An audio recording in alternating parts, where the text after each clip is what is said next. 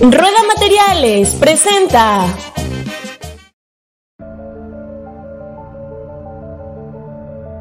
Oye Cirila, recomiéndame un podcast sobre fútbol. No se hable de fútbol podcast.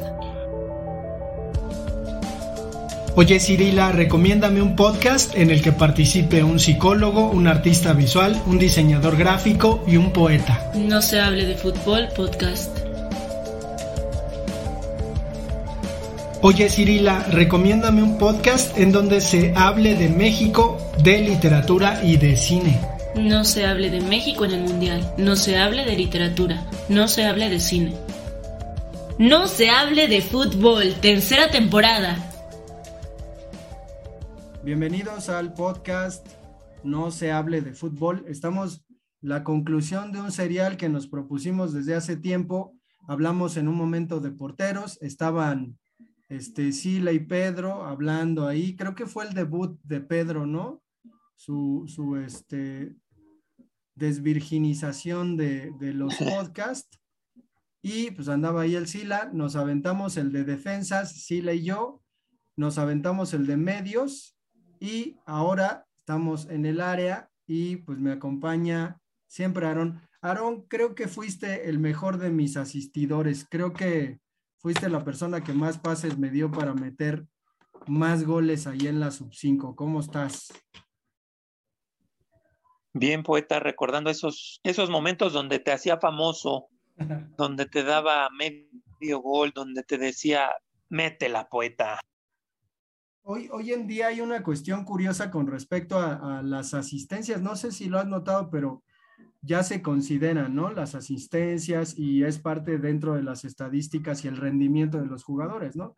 Se cuentan las asistencias que, que ha hecho un jugador durante un campeonato no sé de ese equipo de la sub 5, pues a lo mejor terminaste dándole todos los pases entre Jorge, Pedro y yo, ¿no? Este, porque eras eh, inamovible en esa media, entonces creo que, que por ahí, pues tus promedios seguramente llegaron a ser buenos en ese gran torneo que hicimos en la sub 5, pero en este episodio vamos a hablar de pues desafortunadamente los que resultan los protagonistas, ¿no? Como los héroes del fútbol, los que terminan metiendo los goles y que pues en ocasiones se, se divorcian de los goles, tienen crisis. Digo, en la selección mexicana ya están hasta divorciados, ¿no? Ya firmaron los papeles de que no se van a volver a encontrar los delanteros de la selección con el gol, pero pues precisamente vamos a hablar de los delanteros. ¿Cómo ves esta posición, Aaron? ¿Qué, qué piensas? ¿Qué delanteros te gustaron este, en tu infancia, en tu juventud? Pues bueno, la, posición desde mi punto de vista es una de las más apreciadas por todos los, los que juegan o los que jugamos fútbol. Todos los niños quieren ser delanteros todos los adolescentes quieren hacerse famosos metiendo su golecito o metiendo sus goles. Eh, en la pantalla chica o en el estadio, a quien más se le aplaude es al que mete el gol.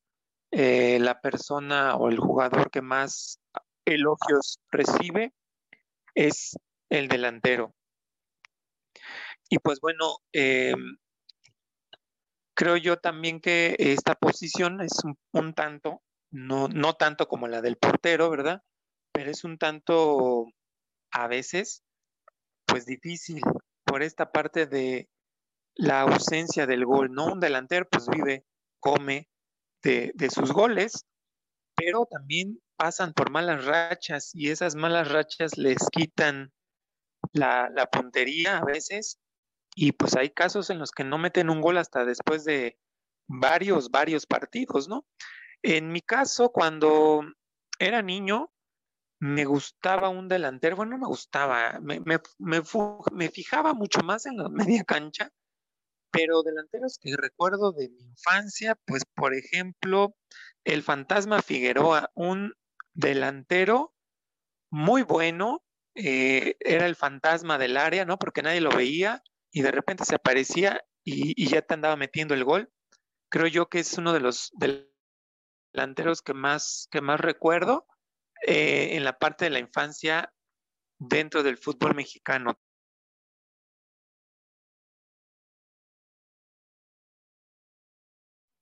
Pues yo inevitablemente tengo que hablar de ese afecto que le tenía a Luis Roberto Alves Sague, no mames, Aaron.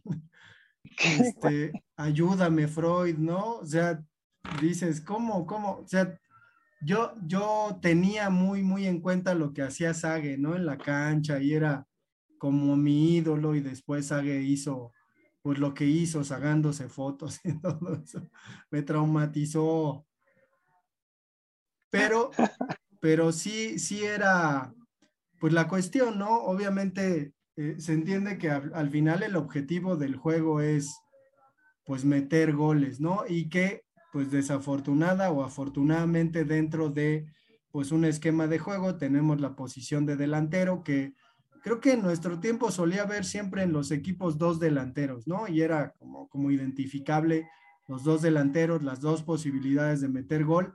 Digo, últimamente el fútbol pues nos presenta a eso que es el, el dichoso 9, ¿no? El killer le llaman y que como, como comentaba pues a veces le va mal con respecto a, a meter goles. Pero antes, antes que todo, ¿crees que, ¿crees que sí, sí pase por una cuestión psicológica el asunto de que de repente haya delanteros que de plano se tardan bastante tiempo en, meter goles, o sea que, de alguna manera eh, haya una cuestión psicológica en la, en la cosa de no meter los goles y que eso pues afecte al jugador como para que no accione y no pueda meter los goles? Sí, poeta, claro, por supuesto, esta parte anímica, obviamente puedes entender que un, bueno, un delantero puede entender que un día no pueda meter un gol, o sea, no, no se le da, no se le da la, fortuna de meter un gol. Dos partidos, a lo mejor, pues todavía tienes como, como el chance, ¿no? De, tener presente de que no metiste el, gol.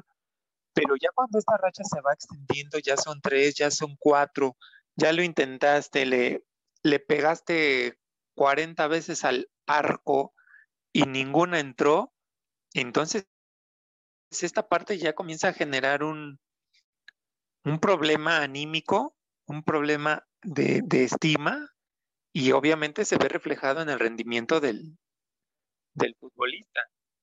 Creo yo que pues los equipos deben de tener su, psicólogo que va ayudando y va pues, conteniendo esta parte eh, anímica del futbolista delantero porque finalmente, como lo dije hace un rato, el delantero vive de eso, ¿no? Este come o vive metiendo los goles.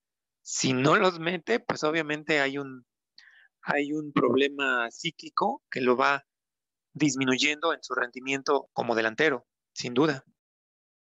Y peor aún, ¿no? Porque pues cuántos jugadores de repente se devalúan, ¿no? Es decir, tienen una temporada majestuosa, meten muchos goles, por ahí hasta ganan un campeonato de goleo y de repente ausencia de gol y entonces pues su, su valor en el mercado de piernas cambia, ¿no? Yo, yo me imagino que difícilmente, digo, dentro del deporte debe haber presiones, pero no tanto como la del delantero, ¿no? Que en este caso pues es el responsable en últimas instancias de, hacer los goles. Me acuerdo que comentaste, ¿no? El caso de Palermo que una vez falló tres penaltis. Y digo, el penalti es la situación más sencilla que uno puede tener para meter un gol. Sin embargo, pues aquel falló tres penaltis y se repuso, ¿no? O sea, lo interesante es que se repuso. Seguramente, pues la asistencia psicológica que tuvo, pues fue lo suficientemente acertada como para que que pues pudiera resurgir de sus propias cenizas. Pero, ¿a quién, a quién tienes en mente cuando piensas en, delanteros, digamos, internacionales? ¿Quién, ¿A quiénes admiras? ¿Quiénes te gustaban? Pues mira, en el, en el ámbito internacional, cuando hablamos de delantero, se me viene a la mente uno holandés, ahí por el año de los noventas, no, yo creo que mediados de los ochentas, este delantero holandés que se llamó Marco Van Basten, no sé si estés de acuerdo conmigo, un verdadero delantero, un monstruo del gol, completísimo, era muy potente, mucha técnica, ídolo, obviamente, dentro de Alemania con el Ajax y, por supuesto, con el Milan, donde pues ganó, ganó muchísimas cosas, ¿no? Eh, metió los goles que quiso meter, yo creo, pero bueno, finalmente sus características como delantero eran esos, ¿no? Era una máquina eh, en la delantera, una, eh, una exposición de técnica. Me acuerdo mucho de un partido de, de Holanda, no me acuerdo contra quién, que también ya comenté en algún momento, va, el balón desde la media cancha y él agarra desde el lado, que será izquierdo de la, del área y pum, que, la mete en el ángulo. Excelente gol, pero bueno, a mí se me viene a la mente este, este superdelantero para mí, ¿no? Uno, un referente para que los niños, los jóvenes que actualmente todavía practican el fútbol, pues puedan ver algunos videos de, este gran, gran, gran delantero. ¿Tú con quién, con quién comienzas? Pues yo creo que, está bien la alusión que haces a, Van Basten y la oda que haces a este personaje, sobre todo porque en México tenemos a Hugo Sánchez, ¿no? Que es y que era un monstruo de, del gol, pero pues tenemos que pensar que Hugo Sánchez no terminó siendo considerado el mejor jugador de su tiempo, precisamente porque existía Marco Van Basten, ¿no? Que además, pues desafortunadamente terminó saliendo del fútbol por, por una lesión, eh, pues temprana, ¿no? A temprana edad. Un jugador eh, que sale del Ajax, como comentas, y que tiene cierta, cierta relación con Johan Cruyff, ¿no? Que, que pues fue un un jugador que además de medio, pues a veces fungía como delantero y que pues por ahí metía goles, pero pues Hugo Sánchez, güey, a mí, o sea, no sé si tú recuerdes, pero de niño era pues bombardeo, ¿no? O sea, ahorita está Chicharito chillando, jugando en Estados Unidos, según que él mete muchos goles y que ya lo llamen y todo eso, pues a lo mejor los, los que nos escuchan y que son jóvenes no tienen idea de lo que hacía Hugo Sánchez cada semana durante un montón de años. ¿no? Pero bueno, no, no, no te pases, o sea, comparar a Hugo Sánchez con el Chicharito, perdóname, pues pero te está... Perdón, sí, eh, me estoy viendo muy mal, pero pues es que la gente está así ahora, ¿no? Como si Chicharito fuera, fuera como Hugo Sánchez, cuando no es así. Bueno, también, también, este, una cosa es el Hugo Sánchez dentro de la, del Real Madrid, donde dio sus mejores años, y otra cosa es el Hugo Sánchez dentro de la selección, que hoy salió a decir Hermosillo que el cabrón ni siquiera desayunaba o comía con ellos, ¿no? Que Hugo Sánchez no comía con, con los seleccionados, comía con, con federativos u otras personas, pero no con los jugadores. Entonces, bueno, pero no sé qué recuerdes de Hugo Sánchez. De Hugo Sánchez puedo recordar su, su tenacidad en el área, eh, sus grandes piruetas, ¿no? Esa tijera famosísima, eh, la chilena en algún momento, pues, bautizada aquí en, aquí en México. ¿Por qué? Porque el pentapichichi Hugo Sánchez se aventaba goles de chilena, ¿no? Bueno, eh, ya bautizada como chilena, se aventaba esos golazos, ¿no? Y bueno, un delantero, pues sí, el mejor delantero que ha tenido México desde mi punto de vista, el mejor delantero, zurdo, em, le ponía pues toda la, garra que, que debe de ponerse dentro de la cancha de fútbol la metía con la cabeza, la metía con la zurda, la metía de tiro libre, la metía rematando de, todas las formas. Obviamente no nada que ver con el chicharito, que la mete hasta con la nariz, ¿verdad?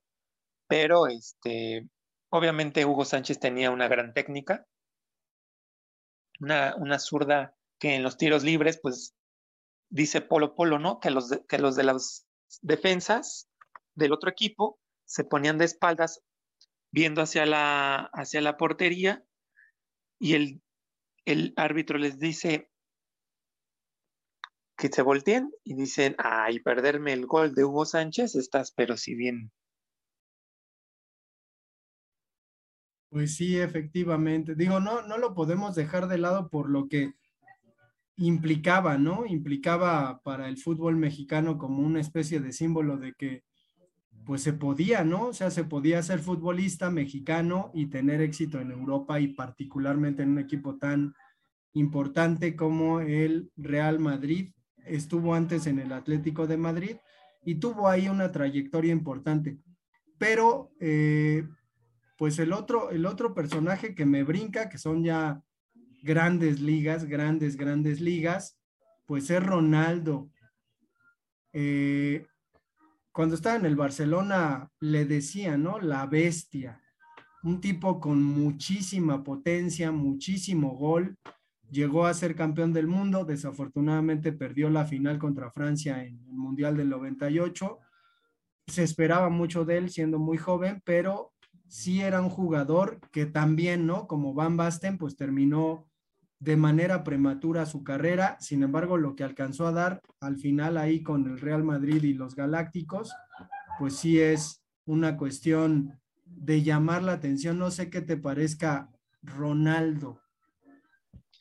Primero aclaración, poeta, Ronaldo no jugó en el Barcelona, jugó en el Real Madrid. ¿Y ¿Apuestas? ¿Apuestas a que jugó en el Barcelona? Que no jugó en el Barcelona, güey. Sí, jugó en el Barcelona antes de irse al Real Madrid. Jugó en el Barcelona, luego se fue al Milán y de ahí al Real Madrid. No le hicieron tanto, pero, pero estuvo creo que una temporada en el Barcelona. Pues prácticamente brilló por su ausencia, pero bueno, finalmente con, con el Real Madrid, realmente, este, pues es un delantero verdaderamente excepcional. Eh, la verdad que a mí me parecía como un poquito fuera de, peso. Eh, excedía como que el peso de, un delantero, a veces lo veía como un poco lento, pero obviamente el, jugador obviamente era un, monstruo, ¿no? Era, era una persona, un jugador que arrancaba, tenía un arranque muy fuerte, habilidad obviamente, y pues olfato de gol. Sin duda tenía un tiro muy, muy fuerte, tenía una potencia muy grande en la pierna que le, hacía también pues tener estos recortes excepcionales y que precisamente creo yo en un recorte que hizo en el Inter, no sé si fue en el Inter o en Italia, pues, este, tuvo esa lesión, ¿no? Tuvo esa lesión en la rodilla que le empezó a generar ahí problemitas en, su rodilla y que fue pues a final de cuentas una lesión que pues lo empezó a retirar de su, de su carrera. Pero fíjate que hablando de brasileños, yo te pongo a otro que me parece, me parece, ha sido eh, pues uno de los mejores delanteros brasileños que ha dado la historia desde mi punto de vista eh, brasileño y jugó en el Barcelona, este sí jugó y en el Barcelona. Estoy hablando de nada más y nada menos que de Romario de Sousa Faria, mejor conocido en el mundo como Romario, jugador brasileño, bajito, eh, habilidoso o súper habilidoso, que pues las metía también todas.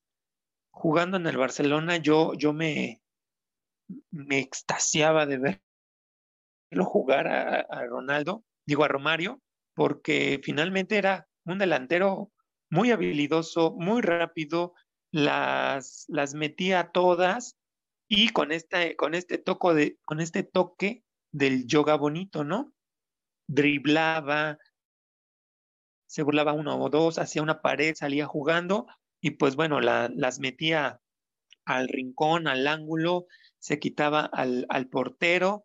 Eh, muy, muy buen, muy buen delantero desde mi punto de vista, vuelvo a repetir, y su, su mejor o sus más sus mejores partidos en el Barcelona, aunque, pues bueno, sabemos que salió del Barcelona y pues bueno, su personalidad no le ayudó a mantenerse dentro de este, de este equipo del Barcelona, ¿no? Pero bueno, ahí está. ¿Tú, tú con quién sigues?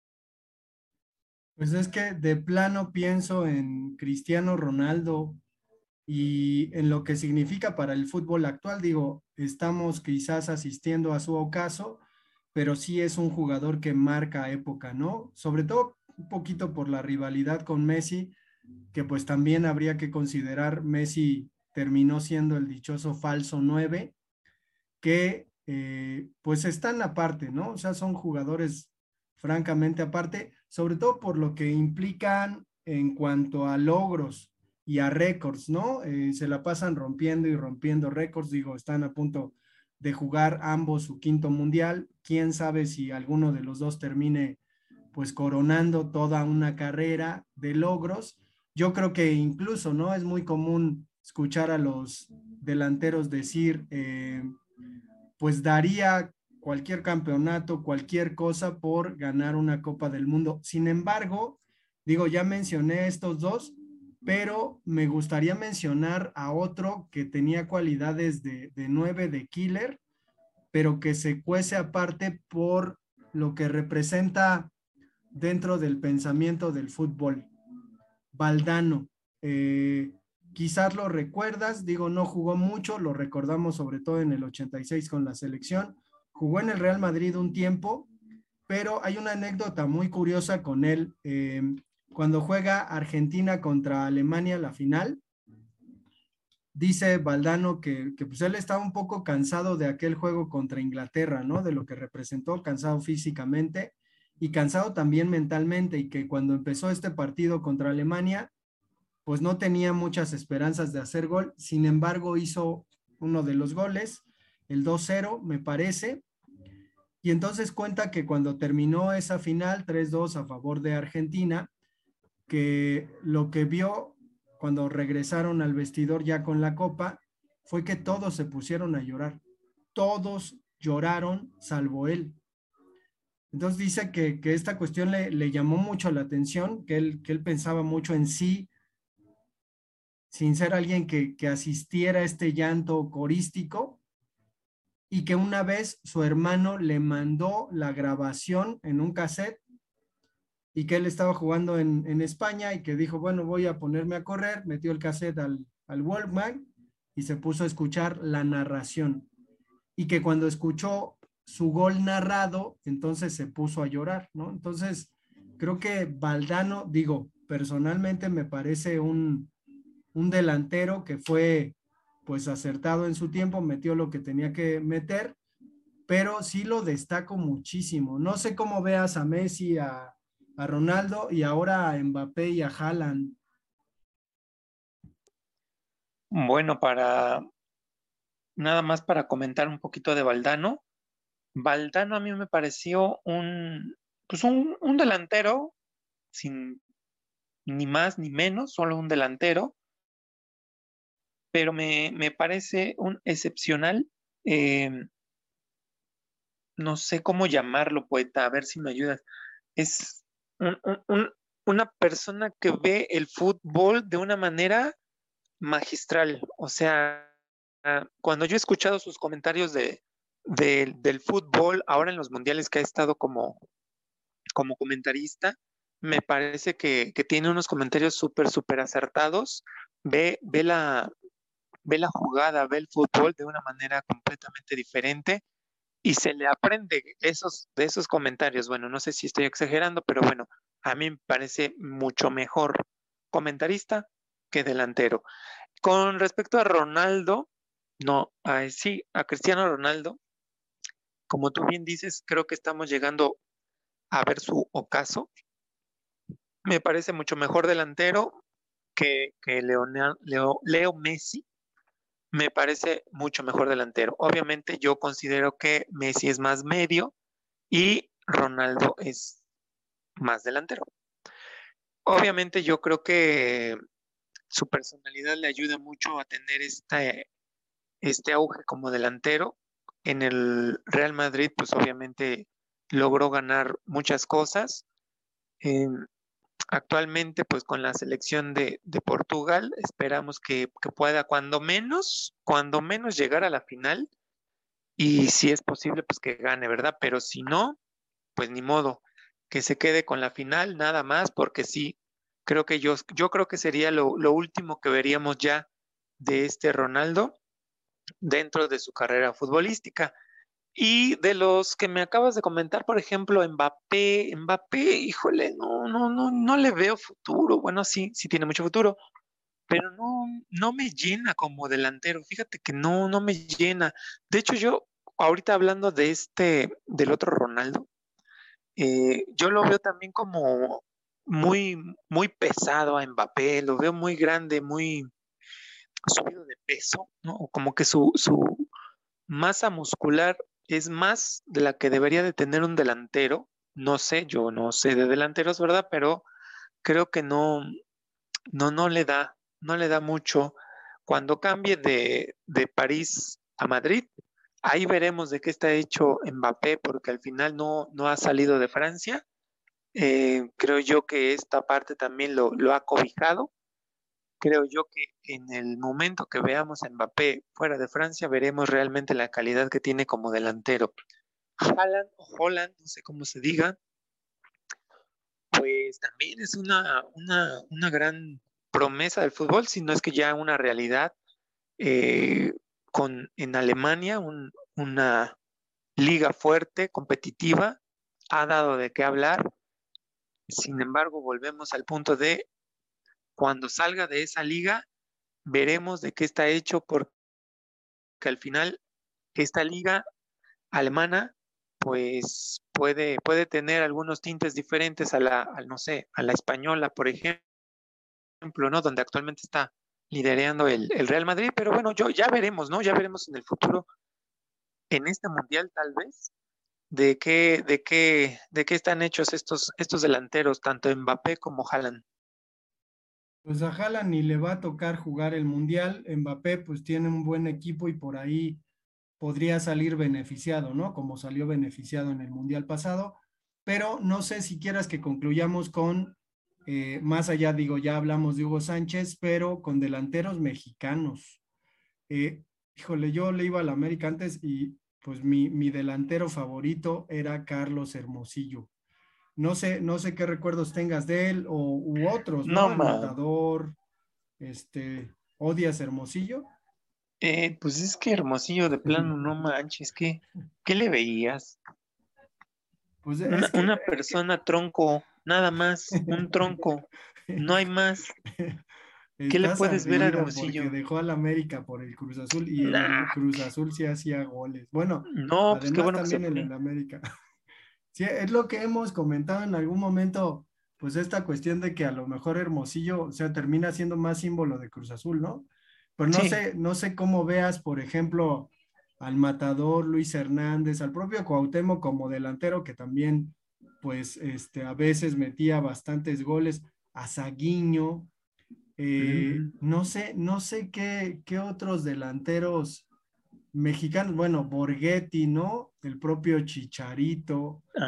Este, digo, ahora no hay muchos, quizás Raúl Jiménez, que ha dejado un poco la posición, ¿no? Desde que le dieron el trancazo en la cabeza de plano, Raúl Jiménez, pues se aleja de la, de la portería y busca más bien el centro, ¿no? Como para, para meter ahí este, algún balón y que lo, que lo meta alguien más, ¿no? Él, entonces está medio, medio raro y sí, ¿no? Pues tenemos que admitir que el fútbol mexicano es un fútbol que ha carecido durante un montón de tiempo de delanteros que, pues terminen haciendo lo que los delanteros tienen que hacer.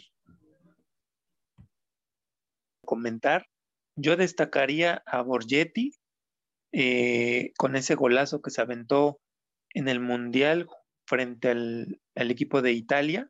Em, sería como el más rescatable, obviamente, este, es que vuelvo a, insistir, creo que Cuauhtémoc Blanco puede, puede ser como un delantero extremo, pero también un medio.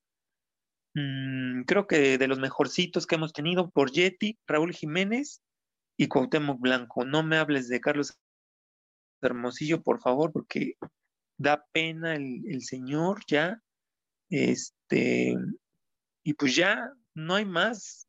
¿Qué, otros delanteros? Al final, pues ir, eh, actualmente Irving Lozano, que está dando de qué hablar en Italia, le pone mucho, mucha galleta cuando juega con la selección. Raúl Jiménez también, antes de su accidente en la cabeza, pues estaba, estaba siendo admirado, ¿no? Por todos los ingleses, pero ya después como que le, le algo le dijeron, ¿no? Con respecto a su golpe en la cabeza, o probablemente se está cuidando para el Mundial, que él sí lo va a jugar, obviamente. Y, pues ya, párale de contar, delanteros mexicanos, pues ¿quiénes? Pero es que el goleador histórico de la selección mexicana es ese, ¿no? El Chicharito Hernández, que parece más bien una cuestión circunstancial, ¿no? Digo ahora que lo están promoviendo mucho, pues parece campaña de político, ¿no? O sea, muchos medios de comunicación insisten en el asunto de que Chicharito debería estar en la selección, pero pues la gente debería recordar cómo fallaba el Chicharito en la selección. Creo que creo que con ver jugadas o recordar jugadas de las que tenía claras el Chicharito y no metía y que eran muchas, muchas posibilidades de gol y no las metía, habrá que decir cuántas posibilidades tuvo de gol el Chicharito como para terminar siendo el goleador histórico de la selección. Yo no le veo, digo, por ahí nos faltó uno, bueno, dos extraños eh, entrañables, creo, por lo que representan hoy en el fútbol, porque siguen este, vigentes. Pero Luis García, no sé qué te parecería este, ir comentando para terminar el episodio. Y otro, Jorge Campos, ¿no? Como delantero y portero. Pues bueno, Jorge Campos, un, un, un delantero muy particular. Este, portero primero, ¿no? Y le hacía de delantero no destacó tanto como, como delantero, más que como portero, porque obviamente sus coloridos uniformes le, hacían notar más, ¿no? Yo creo que Jorge Campos como delantero, pues bueno, como dije hace un rato de Valdano, pues un delantero solamente, ni más ni menos, gente o un jugador que, sabía jugar la posición y, y nada más. De Luis García, pues tampoco me pareció un gran delantero en su momento, se fue a España, sí, pero pues tampoco duró tanto, ¿no? En España, en, en Europa no, no duró tanto. Regresó aquí en el América, pues le, le dimos su segundo aire. La verdad es que destacó un poquito con respecto a lo que venía haciendo en Europa, pero pues así como que un gran, gran delantero no me parecía. Creo que actualmente como comentarista, pues pasa, me, me, parecen acertados algunos de sus comentarios, pero pues finalmente delantero, delantero excepcional, no. Yo creo que lo pongo más, lo, pongo, pongo más arriba a Jared Borghetti que a Luis García. Sí, Borghetti, ¿no? Que jugó, me parece, en Inglaterra, que fue el primero de los mexicanos que jugó en Inglaterra y por ahí hizo algunos goles. Pero Luis García parecía, digo, hay que comentarlo, ¿no? Para quienes nos escuchan y son más jóvenes, había una gran ilusión en el fútbol mexicano de que pues un jugador se fuera al extranjero. Digo, ahora tenemos muchos jugadores en el extranjero y ahora parece que ese es el problema de la selección. No gana nada, nunca hace nada, pero parece que ese es el problema porque el Estadio Azteca está feo y el horario en que juegan pues no es el, el adecuado, pero Luis García parecía, parecía ser el, el segundo, ¿no? Que iba a seguir los pasos de Hugo Sánchez, como bien dices, pues no llenó los zapatos. Por ahí estuvo en el Atlético de Madrid y de repente se fue a la Real Sociedad, metió algunos goles y pues ya, ¿no? Párale de contar. Pero bueno, pues vamos a dejar el episodio hasta acá.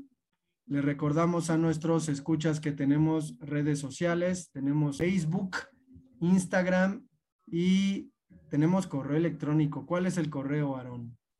No se hable de fútbol arroba gmail.com. Bueno, pues tomo, tomo ese pase que me das y meto el golecito así de, de primera. de volea, Aaron, que te lo imagines así, tu pase de volea al ángulo. Y pues nos vemos para el siguiente. Adiós.